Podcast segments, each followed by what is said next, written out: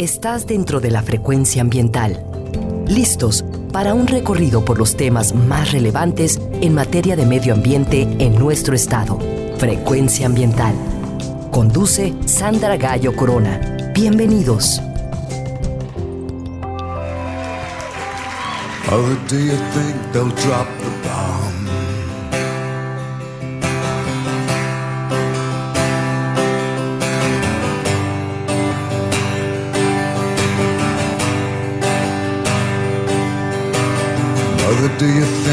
Like this song?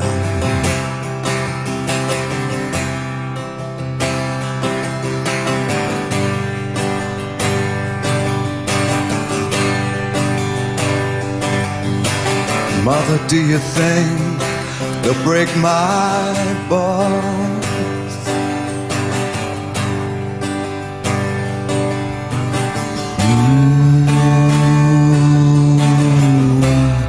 Mother, should I build the wall?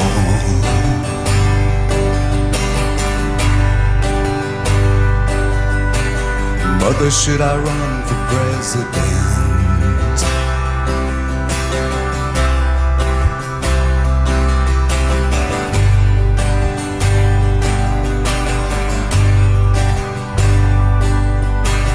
Mother, should I trust the government?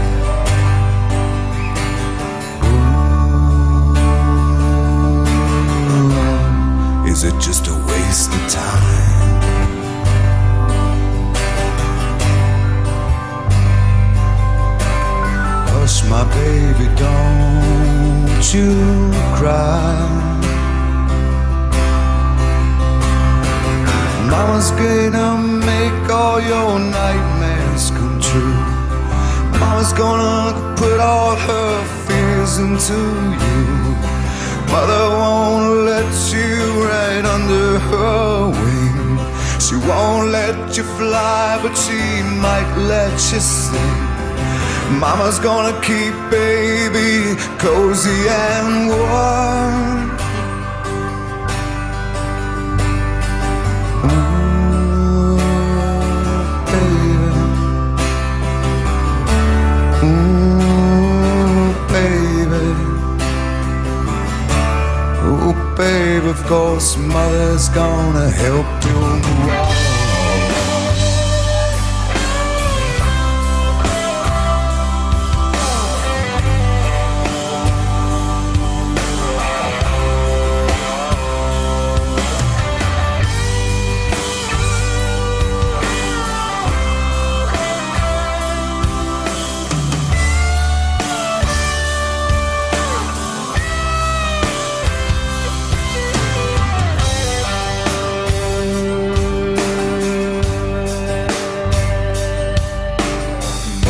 you think she's good enough?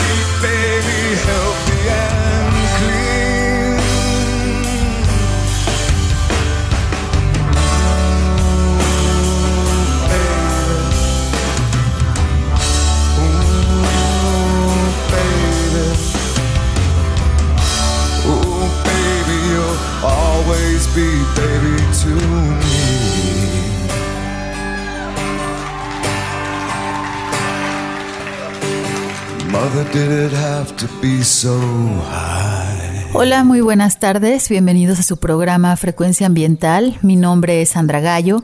Los acompañaré hoy sábado 9 de mayo. Estamos transmitiendo desde Jalisco Radio en la ciudad de Guadalajara. Seguimos realizando nuestro programa desde casa. Iniciamos escuchando la canción Mother original del grupo Pink Floyd, pero esta versión es interpretada por la gran voz de Eddie Vedder del grupo Pearl Jam. Y es que mañana 10 de mayo festejamos el Día de la Madre aquí en México. Muchas felicidades a todas ustedes, mamás. Especialmente, bueno, pues a mi mamá con mucho cariño. Hoy, 9 de mayo, celebramos el Día Mundial de las Aves Migratorias y estaremos platicando acerca de este tema un poco más adelante.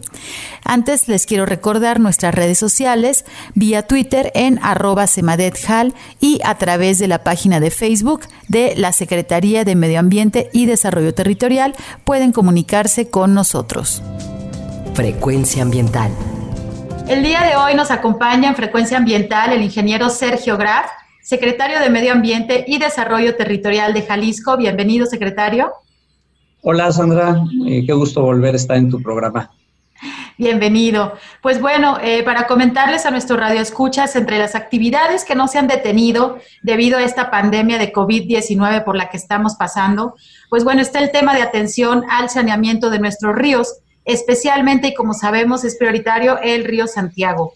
Hoy invitamos al secretario Sergio Graf, ya que el pasado 29 de abril se presentó, pues bueno, una iniciativa, o más bien se está dando el seguimiento, y hace unos días tuvieron salida a campo. Vimos que se tomaron muestras de agua del río Santiago. Secretario, ¿nos puedes platicar el sistema de monitoreo de calidad del agua, cómo se está fortaleciendo? Sí, eh, Sandra, mira, el, el río Santiago tiene un programa de monitoreo por parte de la Comisión Estatal del Agua desde hace 11 años, que monitorea eh, cada mes 13, eh, 13 puntos de muestreo. Eh, lo que permite estar eh, tomando una serie de información ligados a la norma cero, eh, la, NOM 001 de Semarnat en materia de calidad del agua y de esa manera estar midiendo las condiciones de contaminación del río. Sin embargo, esos 13 puntos de monitoreo que se han muestrado durante esos años, quiero recalcar que eh, los eh, trabajos que hemos venido realizando con la Universidad de Guadalajara, el CIATEC, eh, la propia Secretaría y la Comisión Estatal del Agua para el desarrollo de un índice de calidad del agua, se analizaron todos estos datos históricos y se, se pudo constatar que son datos que son muy consistentes. Es decir, son datos que al ser tomados a través de una metodología estandarizada o normas nacionales e internacionales en materia de monitoreo de calidad del agua, no presenta datos que son eh, fuera de eh, calidad, es decir, eh, no, no, no, presenta aberraciones que son muy visibles cuando tú tienes un sistema de monitoreo inadecuado. Entonces, lo que nos indica es que este sistema de monitoreo durante 11 años es bastante bueno en términos de la calidad de los datos. Esto ha permitido diseñar un índice de calidad del agua que va a venir a mejorar la forma en que medimos eh, la calidad de agua en el río Santiago.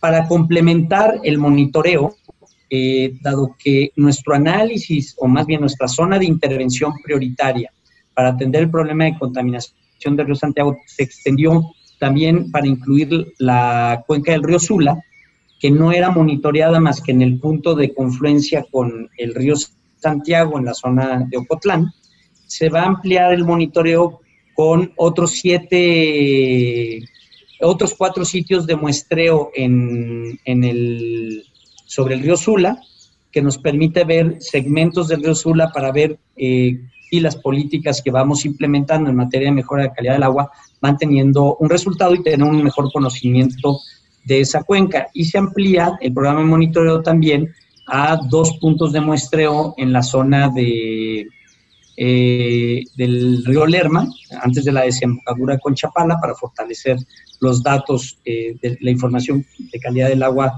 que llega a Chapala.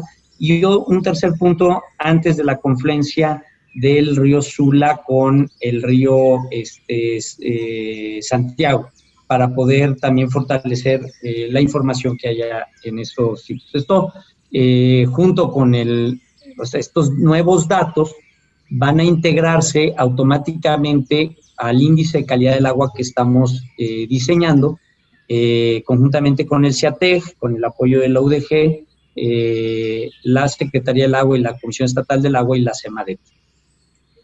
Muy interesante y bueno, eh, nuestro radio escuchas. Ya antes habíamos eh, platicado acerca de las cuencas, la estrategia de saneamiento del río Santiago, al ser obviamente un río que pasa por diferentes municipios, obviamente tiene esta visión de cuenca y por lo tanto el esfuerzo para sanearlo pues es titánico, ¿no? Sabemos que se van a requerir varios años, estamos poniendo ya toda la atención en eso, pero eh, varios sectores participan con las secretarías, secretario. ¿Nos puedes mencionar quiénes son las otras instancias que están participando en esta estrategia y cómo es la colaboración con ellos? Sí, claro. Eh, mira, un problema público de esta envergadura, es decir, la contaminación de un río en la magnitud que tiene el río Santiago, requiere de una colaboración eh, intersectorial e intergubernamental. Es decir, no podría ser resuelto este problema porque tiene muchas implicaciones en términos de causalidad, pero también de consecuencias. Y por lo tanto tiene que eh, ser abordado con un enfoque transversal y de colaboración intergubernamental, de tal manera que todas las secretarías de gobierno del Estado están involucradas de una u otra manera en acciones dentro de la cuenca. Asimismo, un problema de este tipo requiere el concurso y la participación del sector privado, principalmente el sector industrial, que es un este, actor importante en el uso del agua y las descargas eh, de aguas residuales de los procesos productivos industriales, pero también el sector agropecuario, que en el territorio de la cuenca tiene una fuerte presencia en una región pues, donde tú sabes, este, la actividad agropecuaria de Jalisco es muy importante y esta es una de las cuencas, la cuenca del río Sula, este, de las más importantes en materia agropecuaria en, el Estado y agroindustrial. Entonces, también este sector es fundamental que participa y la participación de la sociedad eh, civil organizada para eh, poder, por un lado, eh, tomar las decisiones adecuadas en torno a las afectaciones que tiene, pero también cómo contribuir a una serie de acciones de la sociedad que tienen que resolverse, ¿no? por otra parte están los municipios, de los cuales eh, pues las descargas de aguas residuales municipales, las descargas, o no las descargas, la disposición de residuos sólidos municipales tienen impactos importantes en la calidad del agua, unos a través de los lixiviados y otro a través de las aguas residuales cuando no son tratadas. Entonces, también la participación de los municipios es muy importante. Eh, aquí quiero hacer un enlace con el tema del, del monitoreo es muy importante que en un esquema de solución de un problema tan complejo, requieres generar un ambiente de confianza entre todos los actores. Y esa confianza solo se va a lograr si todo mundo transparentamos cómo hacemos las cosas. Y una de ellas es la medición de la calidad del agua. Entonces, teniendo claro que la medición que hace la, la Comisión Estatal del Agua de la calidad del agua es adecuada dar la información necesaria para tomar decisiones, vamos a tener un soporte ciudadano también más importante. Lo mismo sucede mostrando las industrias que cumplen con la normatividad de su tratamiento de aguas residuales, como dice la ley, o los municipios mostrando el funcionamiento efectivo de sus plantas de tratamiento de aguas residuales o de sus rellenos sanitarios. Entonces, este, esta, forma de, de actuar generando transparencia para los ciudadanos va a generar una, confianza que permite el soporte público necesario para las decisiones que se tienen que tomar para resolver un problema tan complicado, ¿no? Entonces creo que esto es uno de los eh, objetivos, además de, de, poder tener la información necesaria para poder decidir bien, de tener un sistema de monitoreo de calidad del agua eh, que sea transparente, por eso invitamos a miembros de la sociedad civil organizada, academia, etcétera, para ver cómo se toma la muestra. Vamos a hacer, por recomendación de la Comisión Estatal de Derechos Humanos un taller para mostrar cómo se hace esto de una manera más precisa y solventar las dudas de las personas, ¿no? Eh, el otro elemento eh, eh, clave en la, el adecuado monitoreo es que además de, del cauce, los cauces principales del río Sula y el Santiago, que se van a monitorear, vamos a tener un monitoreo experimental financiado por la Fundación Gonzalo Río Arronte para monitorear afluentes de los, de los cauces principales. Este monitoreo de afluentes nos va a permitir seccionar toda la cuenca en subcuencas y poder identificar en cada subcuenca cuáles son los principales aportes contaminantes y diseñar una política pública territorial mucho más efectiva, tratando de focalizar las acciones en los sitios donde mejor resultado podamos tener en el corto plazo y así llevándolo pues de lo más importante a lo menos importante, pero seccionando nuestra intervención territorial por cuenca y pudiendo medir el impacto de lo que queremos. Entonces, creo que este enfoque es el adecuado para poder eh, diseñar una intervención efectiva en el, en el territorio que pueda eh, realizarse de manera transversal entre todos los actores. Muchas gracias, secretario. Pues sabemos que este tema es muy grande y hay muchos aspectos que abordar, como lo estás mencionando, todos muy interesantes. Y en este momento, pues la, la, idea también es comunicar los avances que se van teniendo, va saliendo mucha información y es importante que pues nuestros radioescuchas estén al tanto. Eh, yo agradezco muchísimo las palabras del secretario Sergio y bueno, queda abierta la invitación para que dediquemos un programa completo al saneamiento, al proceso del río Santiago y bueno, reiteramos que es más fácil prevenir que remediar. En este caso ya tenemos un río contaminado que estamos poniendo todo el esfuerzo para que esto eh, mejore las condiciones, recordando también pues esta recomendación de, derechos humanos de que todos tenemos eh, derecho a un medio ambiente sano y bueno, creo que los esfuerzos van encaminados hacia, hacia ese objetivo. Muchísimas gracias la presencia del secretario Sergio por estar aquí en Frecuencia Ambiental el día de hoy. Muchas gracias, Sandra.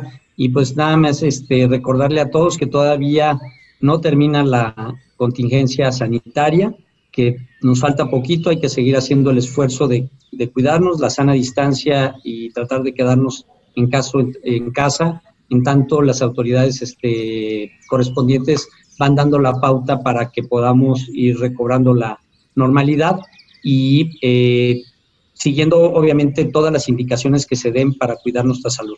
Eh, muchísimas gracias y saludos a todos los radioescuchas. Frecuencia ambiental. Vuelve en unos momentos. Quédate con nosotros. Estás sintonizando Frecuencia ambiental. Continuamos.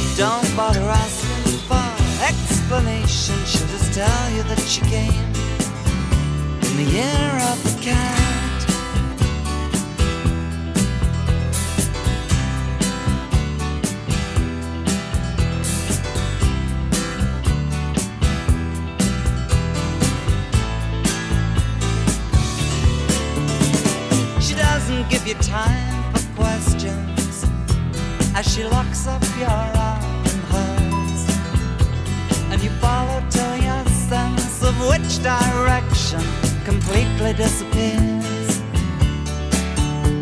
By the blue tiled walls near the market stalls, there's a hidden door she leads you to. These days, she says, I feel my life just like a river running the year of the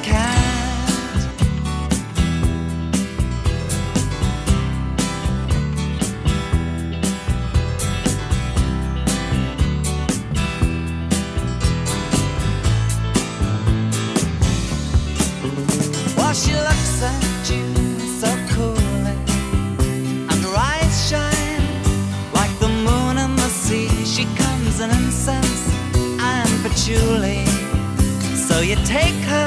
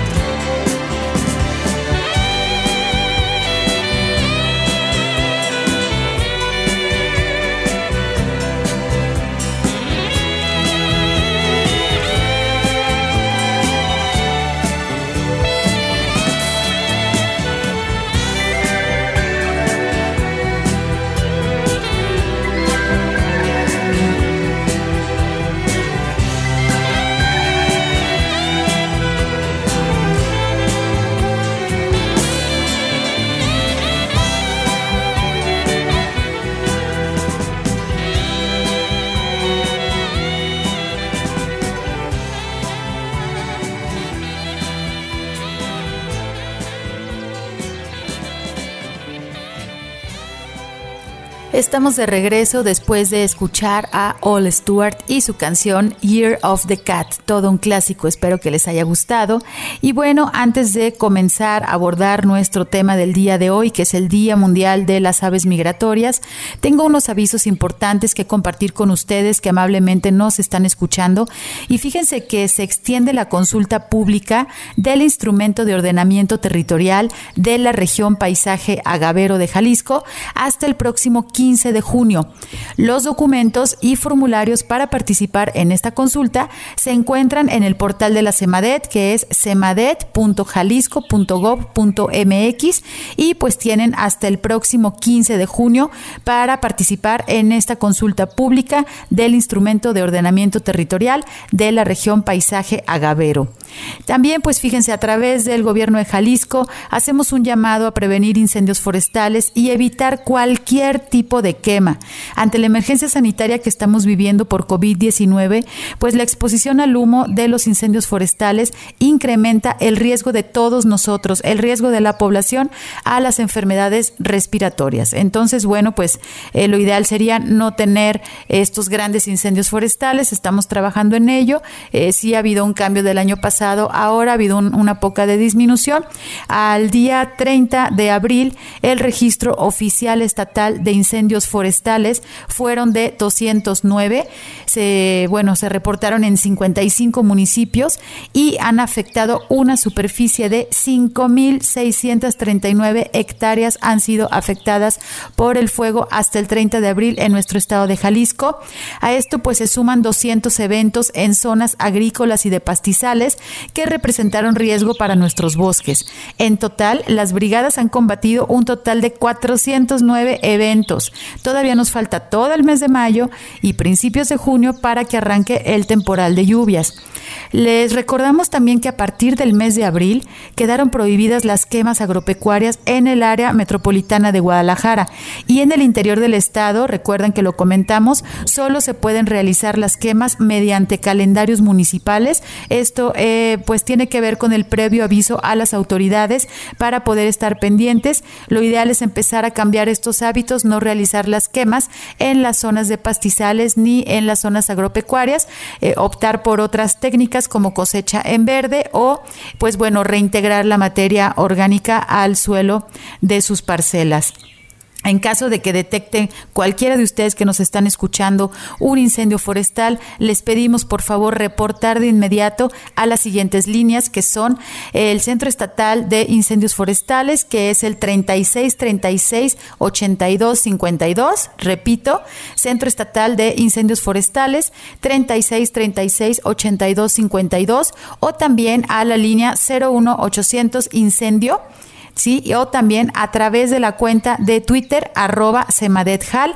Eh, mientras más rápido podamos nosotros detectar los incendios, bueno, pues es menos complicado hacer su liquidación y las brigadas pueden desplazarse lo más rápido posible. Frecuencia ambiental. Pues bueno, el día de hoy, 9 de mayo, se está celebrando el Día Mundial de las Aves Migratorias y también se está llevando a cabo desde el amanecer de hoy el Global Big Day, que es un evento internacional en donde la comunidad global de aficionados y profesionales realizan observaciones y registran las especies de aves que existen a su alrededor. Obviamente este año pues se está invitando a realizar sus registros desde su casa, desde el lugar donde se encuentren. Ahí por favor pueden realizar sus registros. Eh, el año pasado tenemos por aquí la numeral y el año pasado participaron en este evento del Global Big Day eh, más de 35 mil personas de 174 países quienes realizaron sus registros de aves. Y bueno, tú que nos estás escuchando, si te interesa participar en este evento, aún tienes tiempo ya que finaliza hasta la medianoche de hoy. Para participar es muy fácil, tomen nota. Primero deben abrir una cuenta en el portal de Haber Aves o de eBird a través de bajar la aplicación o ingresar a la página ebird.org diagonal haber aves, lo repito, ebird.org diagonal haber aves, es e bird cómo se escribe en inglés la palabra ave. Y bueno, esto es totalmente gratuito. Una vez que ya tienes tu cuenta, entonces puedes compartir tus observaciones. Para el evento del Global Big Day, basta con 10 minutos que dediques para identificar las aves que ves y escuchas a tu alrededor. Es decir, puedes hacer uso también de tus oídos, no nada más las aves que estés observando, sino también aquellas que puedas reconocer su canto y que te sirva para la identificación de su especie. Eh, son aves que puedes encontrar en tu alrededor, en tu jardín, que veas volando a través de tu ventana ventana, desde tu azotea, todas y cada una cuentan para este gran evento internacional que es el Global Big Day. Eh, la plataforma de eBird, que realmente es la misma que la de Haber Aves, solamente, bueno, pues está en español, ha sido desarrollada por la Universidad de Cornell a través de su laboratorio de ornitología.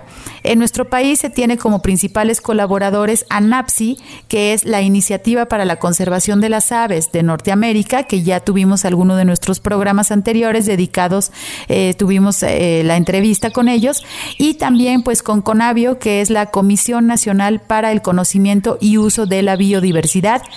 A continuación, los quiero invitar a escuchar una pequeña cápsula acerca de esta interesante plataforma mundial llamada eBird. Escuchen con atención. Todos los días, alrededor del mundo, millones de personas están disfrutando observar de las aves y también registrando lo que están observando. Que si hubiera una forma de juntar todas esas observaciones, las tuyas, las de nosotros, las de todos, en un mismo lugar. Si logramos esto, sería una transformación fundamental, no solo de cómo observamos a las aves, pero también de la ciencia y para esfuerzos de conservación. De esta idea surgió eBird. En pocas palabras, eBird permite que cualquier persona en el mundo pueda guardar sus observaciones, fotografías y grabaciones de cantos en una misma plataforma que tiene información accesible para científicos, educadores y observadores de aves. Es muy fácil de usar y su nivel de impacto es muy alto. Lo único que tienes que hacer es decirnos a dónde y cuándo fuiste a observar aves, la distancia que recorriste y qué fue lo que observaste. El impacto es muy alto debido a que cientos de miles de personas alrededor del mundo ya lo están utilizando y seguimos creciendo cada día. eBird ya protege y almacena más de medio billón de observaciones. Estos datos nos permiten mejorar nuestro conocimiento sobre procesos como la migración y los requerimientos de hábitat de las aves a escalas globales. eBird mantiene tus listas y las comparte con otros observadores de aves alrededor del mundo. Eso significa que cualquier persona en cualquier sitio puede enterarse de los mejores lugares para ir a observar aves y dónde pueden encontrar especies de interés todos los días del año. Antes de eBird, no existía una manera integral para entender los movimientos migratorios a nivel poblacional para muchas especies. Nosotros combinamos las observaciones en eBird con información geoespacial de tipos de hábitats de la NASA para generar mapas de distribuciones de especies y determinar cuándo y dónde se encuentran en el paisaje. Científicos y observadores alrededor del mundo ahora pueden utilizar los datos en eBird para sus investigaciones en varias escalas espaciales. Estas observaciones ayudan a mejorar estrategias de manejo y de conservación, mejorando el panorama y el futuro de la conservación de las aves. Y esto apenas es el comienzo.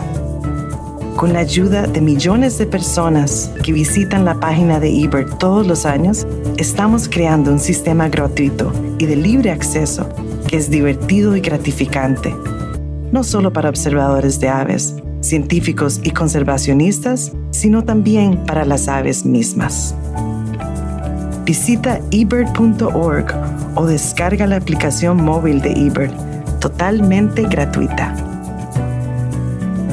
Cuando formas parte de eBird, vas a ser parte de un equipo global que comparte tu pasión por las aves. Te esperamos.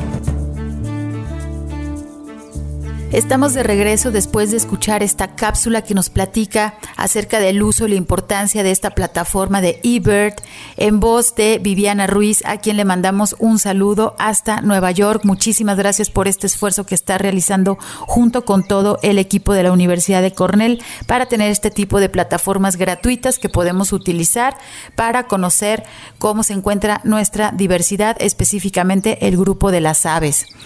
Y bueno, ¿cuántas especies existen? Cómo anda Jalisco, México respecto al número de especies de aves, pues fíjense, en el mundo hay alrededor de 10.700 especies de aves. En México tenemos alrededor de 1.119 especies. Ciento de las 105 son endémicas. Eso quiere decir que solo podemos encontrarlas aquí en nuestro país y México es el onceavo lugar en número de especies a nivel mundial. En Jalisco podemos encontrar alrededor de 550 especies, es decir, que la mitad de especies del país las podemos observar en nuestro hermoso territorio. México es un país muy importante en la migración de muchas especies de aves. Nuestra posición geográfica nos convierte en un puente entre ambos extremos del continente americano. Hablamos de Sudamérica y de Norteamérica. Así que cada año recibimos a miles de aves que viajan muchos kilómetros para refugiarse del clima extremo, poder encontrar comida y reproducirse. No podemos comparar los inviernos amables que tenemos aquí en nuestro país con, pues bueno, un invierno en Patagonia, en el extremo sur, o un invierno en Alaska, que son realmente pues bastante extremosos y las aves se ven obligadas a volar a territorios más amables, hablando pues de nuestro país de México. Con base en esto les platico que desde el año 1996 eh, tenemos un sistema, un programa de áreas que se llaman AICAS, que son las áreas de importancia para la conservación de las aves. Muchas AICAS coinciden con nuestras áreas naturales protegidas, pero no todas de ellas. En Jalisco sí. Ahorita les voy a comentar cuáles AICAS tenemos aquí. Pero actualmente en México existen 243 AICAS. En ellas podemos encontrar el 95% de las especies de aves de México y el 97% de las especies que se encuentran bajo alguna categoría de protección y que están incluidas en la norma oficial mexicana 059. Y bueno, todas nuestras especies endémicas, afortunadamente, podemos encontrarlas dentro de este sistema de áreas para la importancia de la conservación de las aves. Em, en Jalisco las AICAS son el lago de Chapala, el Nevado de Colima, el Bosque La Primavera, la Sierra de Manantlán, Chamela Cuixmala en la zona de la costa, la presa Cajón de Peñas en el municipio de Tomatlán y las Islas Marietas, aunque formalmente estas islas pues están en las costas de Nayarit frente a Bahía de Banderas, pero prácticamente pues somos vecinos. A continuación, quiero compartirles una pequeña pieza de paisaje sonoro. Cada año podemos escuchar los cantos de unas aves que son comunes y que han dado cierta identidad a nuestra ciudad en temporadas como la presente que estamos viviendo. Eh, ellos se llaman zorzales o primaveras. Vamos a escuchar a los turdus migratorios y nos enlazaremos a nuestro segundo corte. Regresamos.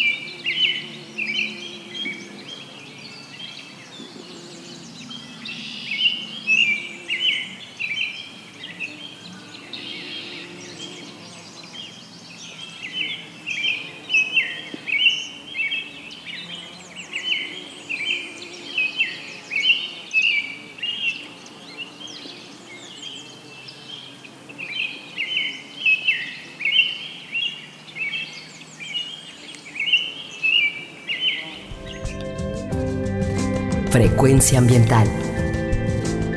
Regresa en unos minutos.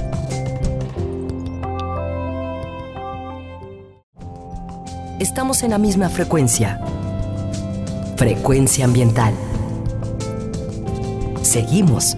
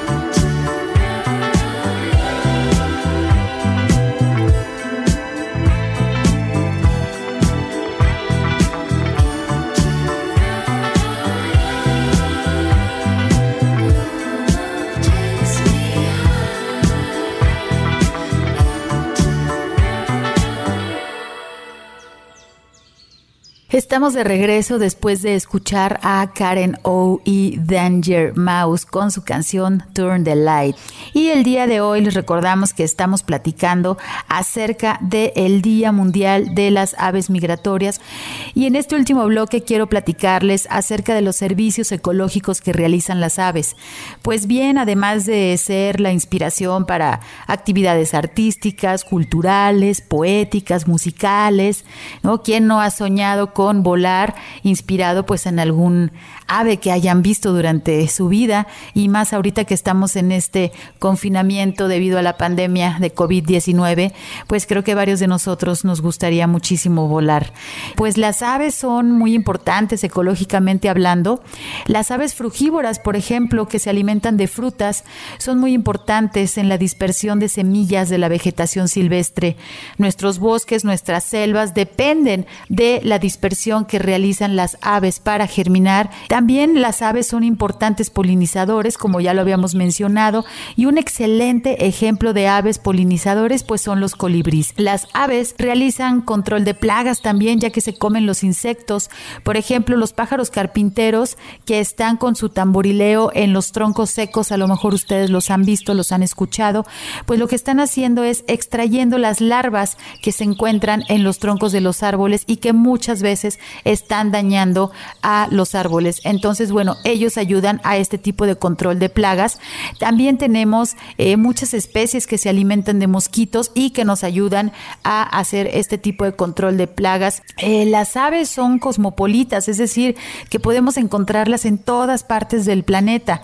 Eh, entre las aves que realizan las mayores migraciones, pues están las aves playeras, que llegan a realizar viajes de hasta 16 mil kilómetros volando cada año. Realizan este tipo de viajes y bueno, es muy importante que conservemos también nuestros ecosistemas debido a que cuando están realizando estos viajes tan largos y van haciendo sus paradas en diferentes países, de repente encuentran que ya no está el bosque en donde descansaban o donde se alimentaban porque a lo mejor se quemó, hicieron un cambio de uso de suelo y pues bueno, esto hemos visto que también es una afectación muy importante para las especies migratorias. Eh, en Norteamérica casi 400 especies son migratorias y utilizan principalmente cuatro rutas para su migración a través de nuestro país.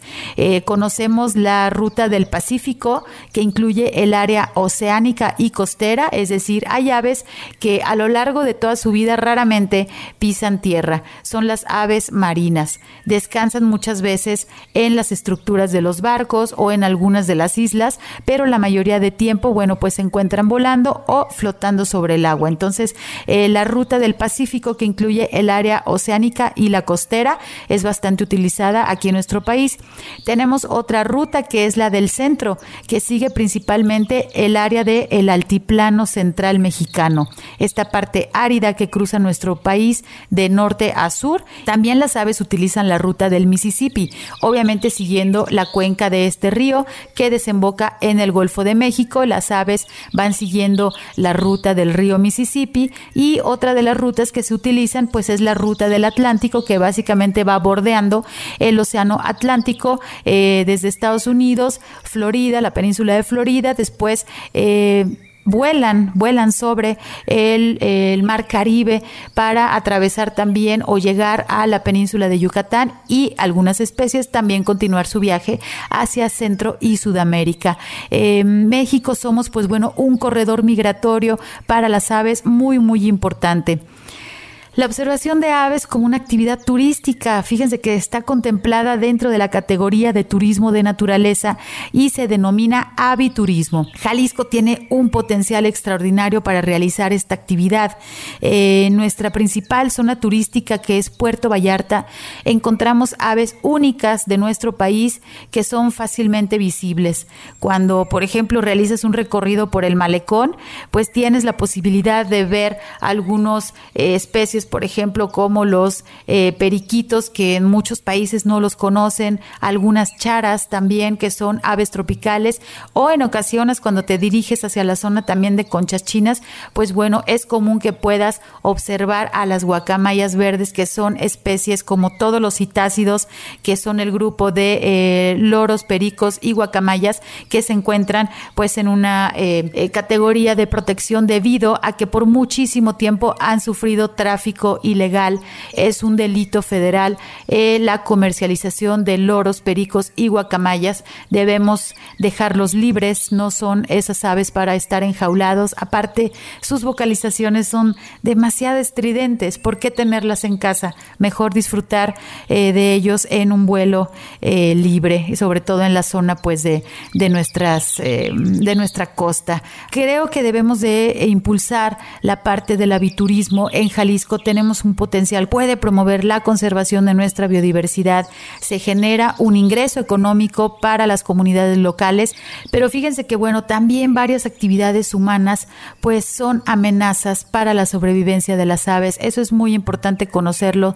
Algunas de las principales eh, situaciones que les comento pues es la deforestación, la contaminación, el exceso de los plásticos en los mares, estos plásticos, microplásticos también que están flotando en los mares, las aves marinas los confunden con alimento y ellos, eh, pues bueno, los comen y después van y se los llevan a sus polluelos. Eh, cuando se hacen los análisis eh, que vemos que han fallecido los polluelos de manera masiva también en diferentes colonias reproductivas de aves marinas, pues bueno, se dan cuenta de que hay un gran contenido estomacal con muchos residuos de plástico. Es importante eh, tener una atención principalmente en nuestra zona de la costa, pero también en nuestros ríos, porque los ríos desembocan en el mar y van arrastrando todo este tipo de plásticos. Debemos de ya ser muy cuidadosos de cómo se están disponiendo todos estos residuos plásticos para evitar que vayan a los mares. También un problema muy grande es la intoxicación por agroquímicos. Nuestras aves se ven afectadas ya sea por el consumo directamente cuando van a fumigar algunos cultivos, las aves llegan y se alimentan y entonces absorben estos agroquímicos y obviamente se enferman y muchas veces pues llegan a morir. Y bueno, otro tipo de amenazas que no dependen necesariamente de las actividades humanas, pues son las sequías extremas causadas por el calentamiento global, que también son una amenaza para la sobrevivencia de las aves. Entonces, imagínense estos animales pequeños que no tienen muchas reservas de energía, que vuelan, que atraviesan dos, tres países para llegar aquí. Y entonces, bueno, creo que lo mínimo que podemos hacer nosotros es cuidar y atender tanto a las especies como a los ecosistemas que pues ellos utilizan. Y bueno, ¿cómo podemos eh, conservar a las aves? ¿Qué podemos hacer ahorita que estamos desde casa? ¿Qué podemos hacer para cuidar a nuestras aves que viven en Jalisco? Fíjense que una situación que seguramente más de alguno de ustedes que nos están escuchando ha vivido, ha presenciado, es el choque de las aves con las ventanas. Los vidrios son transparentes, las aves van volando a gran velocidad y de repente ellas chocan con los vidrios que están en las casas o ahora que la nueva tendencia también de construcción es la manera vertical, muchos edificios y la mayoría están forrados por fuera pues de cristales que son transparentes. Entonces muchas aves mueren al chocar con los vidrios de los edificios de las casas. Por lo que pues bueno, algo que podemos hacer es colocar adornos tipo calcomanías que nos gusten, eh, tipo viniles, que podamos hacer visibles los vidrios que son transparentes. Podemos también colocar algunos listones que con el viento pueden moverse y entonces eso ayuda a que las aves ubiquen la ventana, que no la confundan. También, pues bueno, desde casa, ¿qué podemos hacer? Podemos crear un jardín de polinizadores, de plantas nativas con flores que son el alimento para los colibríes y para otras aves que son nectarívoras. Aparte de que podemos mejorar nuestro espacio con eh, teniendo plantas con flores, embellecerlo, pues bueno, podemos ayudar a polinizadores, no nada más en este caso a las aves, podrían llegar muchas mariposas también que ayudan a la polinización de diferentes especies de plantas. Esto es algo que podemos hacer desde casa. Y bueno, pues estamos llegando eh, ya a la parte final de nuestro programa Frecuencia Ambiental, transmitiendo desde casa, eh, respetando la Jornada Nacional de Sana Distancia y les pedimos que por favor se cuiden mucho ayuden a reducir las consecuencias de esta pandemia. Eh, agradezco mucho a Marco Barajas por su apoyo en la grabación de nuestro programa. Yo soy Sandra Gallo y les agradezco mucho su escucha. Que tengan muy buen fin de semana. Los esperamos el próximo sábado. Por hoy ha sido todo en Frecuencia Ambiental. Te esperamos el próximo sábado a las 2 de la tarde para seguir explorando los temas relevantes del medio ambiente de nuestro estado y más allá. Frecuencia Ambiental, una coproducción de la Secretaría de Medio Ambiente y Desarrollo Territorial y JB Jalisco Radio. Hasta entonces.